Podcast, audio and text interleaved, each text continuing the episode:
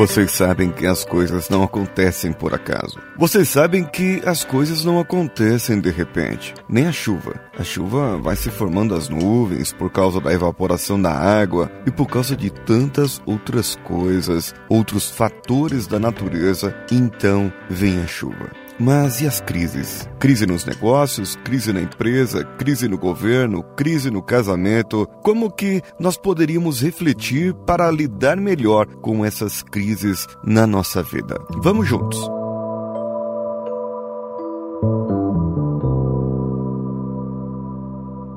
Você está ouvindo Coachcast Brasil. A sua dose diária de motivação.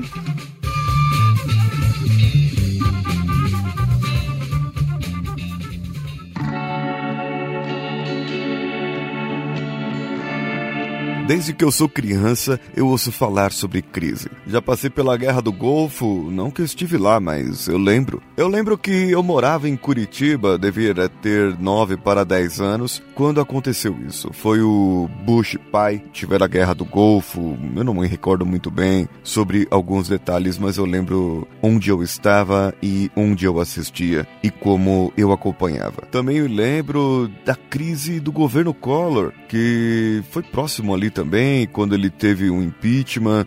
E depois tivemos outros governos e outras crises e outros pormenores. Só que quanto mais pessoas envolvidas, mais desafiador é você gerenciar uma crise. Uma crise, ela não vem por acaso, e a crise atual também não é por acaso. Existem vários fatores, não foi um ou dois governos ou três políticos que fizeram isso ou um partido político somente. Fomos todos nós. Importante é isso, na crise. Não importa de que lado você esteja, se é da esquerda ou da direita. O importante em uma crise é que você assuma a sua parcela de culpa, que você possa dizer, e eu também, o que nós fomos culpados, onde nós erramos, seja no seu voto, seja não cobrar os políticos, ou não fizer aquilo ou não fazer aquilo outro. Na empresa, todos temos a nossa parcela de culpa. Já ouviram falar que quando os ratos estão fugindo do navio é porque o negócio está a perigo. E muitas vezes você vê um diretor sendo mandado embora ou se demitindo, e depois um outro, e depois um outro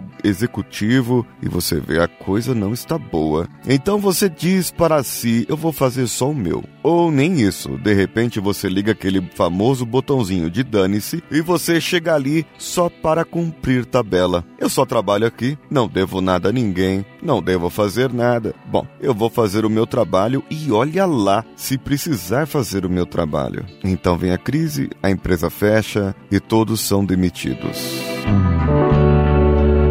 A culpa não foi minha, foi da alta direção, porque eles fizeram uma má gestão. Sim, eles tiveram a sua parcela de culpa e você também teve a sua parcela de culpa. O que você fez para mudar? O que você fez para ajudar? Você está saindo daí de cabeça limpa, de cabeça erguida?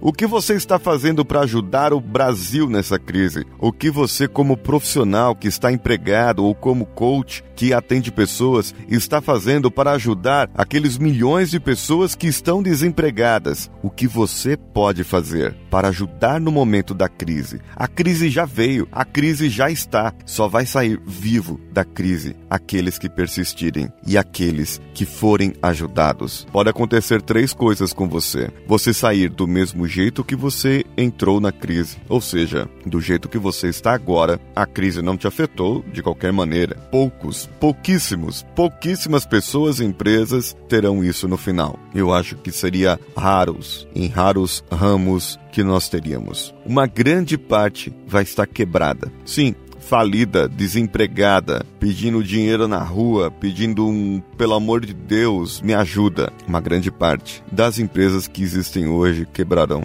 E muito poucas também lucrarão com a crise. Não é que vai lucrar com a crise em si, mas é que vai crescer durante a crise. E lá no final, você saindo vivo, respirando, você será muito melhor. Afinal de contas, você já aprendeu com a crise. E você que é um empreendedor e já passou por várias crises na sua vida, crises no governo, crises na sua empresa. O que você aprendeu com essas crises? Qual foi a lição que você tira delas até agora? Ou você é daqueles que quer fugir do país, que quer morar em outro país e deixar o povo daqui sofrendo? O que você aprendeu? Qual foi a lição? Qual foi o momento em que tudo mudou na sua vida e você percebeu que uma crise sempre vai acontecer, mas que você pode superar? Essa é a diferença de você, brasileiro, para muitos outros países desenvolvidos. Nos países desenvolvidos, eles não sabem passar por crise, eles não sabem sair vivos do outro lado, eles não sabem dar um jeitinho, eles não sabem se virar. Para eles é 8 ou 80. Agora, você é brasileiro. Você tem coragem, você tem um espírito vencedor, você tem um espírito de esperança e de colaboração. Por mais que os outros tentem esconder no futebol ou no carnaval a nossa desgraça e aquilo, os nossos prejuízos, o que acontece na nossa vida, com uma festa aqui ou ali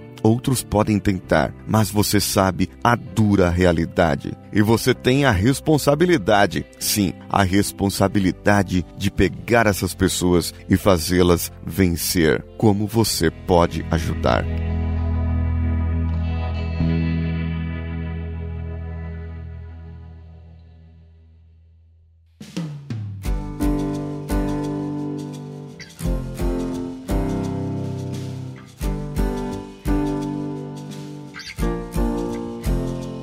E eu falei sobre crise de casamento também. Tem a crise dos sete anos, dos 12 anos. Existem algumas pesquisas que falam que antigamente, no tempo dos homens da caverna, a criança aos sete anos já estava pronta a se virar. Então o pai largava a família e ia para outra família. Então isso era comum. Mas hoje isso não é aceito para a nossa sociedade. Porém, o divórcio está comum. Tem muita coisa que é comum hoje em dia, mas muita coisa que perdeu o seu valor. As pessoas parece que entram num casamento querendo sair. Se não der certo, divorcio. Já fazem a separação num contrato nupcial. Nem casaram ainda e já estão pensando em separar. Nós vemos hoje notícias de casamento de pessoas com 50 anos de casado, 60 anos, 30. Qual o segredo? Você olha o homem, a mulher, às vezes a pessoa parece ser insuportável. Sabe quando conta naquela sogra jararaca ou daquele sogro machista que quer tudo na mesa e a mulher se sujeita àquilo? Peraí, talvez hoje em dia a gente não esteja tão tolerante assim com as coisas, não é? E não é se sujeitar, e não é aceitar, mas sim assumir a sua parcela. Porque se um casamento acaba, você tem a sua parcela de culpa. E no caso do casamento, é meio a meio. Não tem jeito. Um mais culpado, outro mais culpada. Não, não tem jeito. É meio a meio. O casamento é uma sociedade para o resto da sua vida, até que a morte o separe. Foi assim que o pastor, o padre, o juiz falou. Se não deu certo, sinto muito. Sinto muito dizer isso, mas você fracassou. Os dois fracassaram. Em algum ponto não houve persistência suficiente. Em algum ponto houve um erro, nem que esse erro fosse na escolha. Sabe, eu não queria falar sobre relacionamentos aqui, mas é só um ponto. Você está namorando e você identifica algumas qualidades que podem vir a ser defeitos depois. E. Pois é.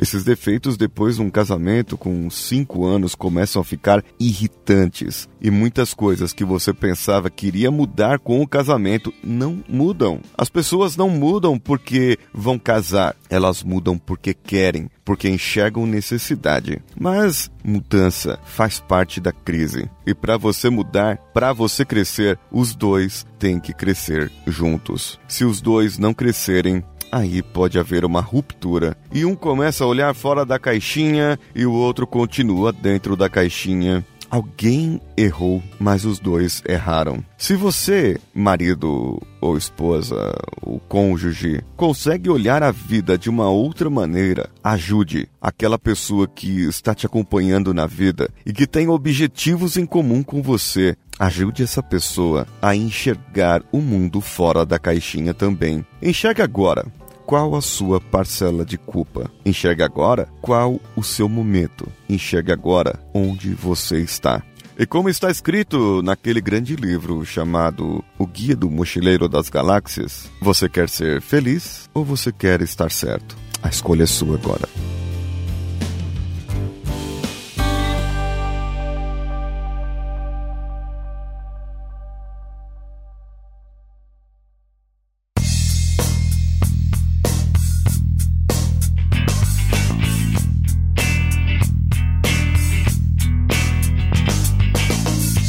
Refleti, refleti, refleti, ainda estou em crise. Crise de reflexão agora, porque eu refleti demais e agora estou para baixo, porque tem muita crise acontecendo na nossa vida, na minha vida, na sua. É, vamos lá, o que, que a gente pode fazer? Mande para mim os comentários pelo contato arroba coachcast.com.br ou pelo nosso site diretamente no link desse post, lá no coachcast.com.br. Procure nossas redes sociais em qualquer uma delas você vai achar o Coachcast BR. Compartilhe esse episódio com cinco amigos nas redes sociais. Marque-os. Quanto mais você marcar, mais chance você terá de ganhar os processos de coaching com reprogramação mental. Semana que vem eu vou anunciar os ganhadores dos livros do mês de agosto. Dia 9 haverá encontro de capivaras. Não, é dia 9, encontro de capivaras, de ouvintes. Ouvintes capivaras. Capivaras ouvem podcast? Eu não sei. É, eu sei que vai ser em Curitiba, um evento é, que o pessoal do Curva de Rio, do Fermata Podcast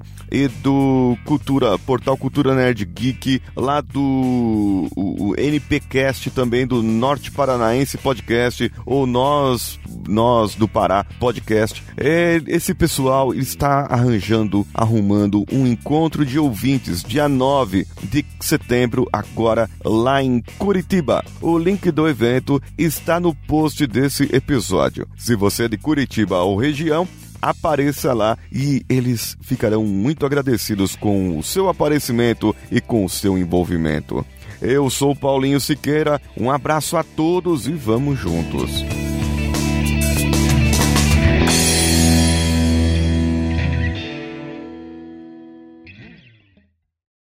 Esse podcast foi editado por Danilo Pastor, Produções de Podcasts.